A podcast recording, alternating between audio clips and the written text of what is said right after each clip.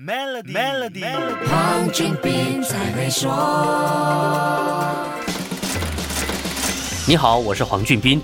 国家财政管理跟企业或个人的理财有很多相似的地方，大致上就是量入为出这个大原则。换句话说，就是要有一定的收入来保障借贷，因为举债除了本金，还需要支付利息。国家债券也是同一个道理。一般上，政府摊还债务的开支会以国家收入做一个对比，确保处在一个可控制的范围。不过，我国政府的债务摊还比重在过去十四年增加了超过一倍。来听听资深经济学家白文春的解说。在二零零八年的时候。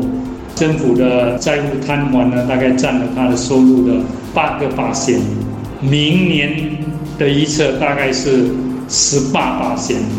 那么，我国政府是怎么样控制本身的借贷情况的呢？政府采用 Fiscal Stability Framework 财政稳定框架来评估本身的借贷水平。政府呢，原本在它的呃 Fiscal Stability Framework 里面呢，有一个规定，就是说它不可以超过它的收入的。呃，十五八千，但是情况呢，并没有受到控制。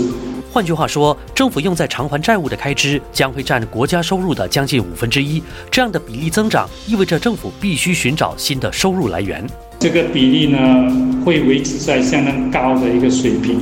那么也就是说，呃，未来呢，政府需要通过其他的一些呃新的税收呢，来减缓它。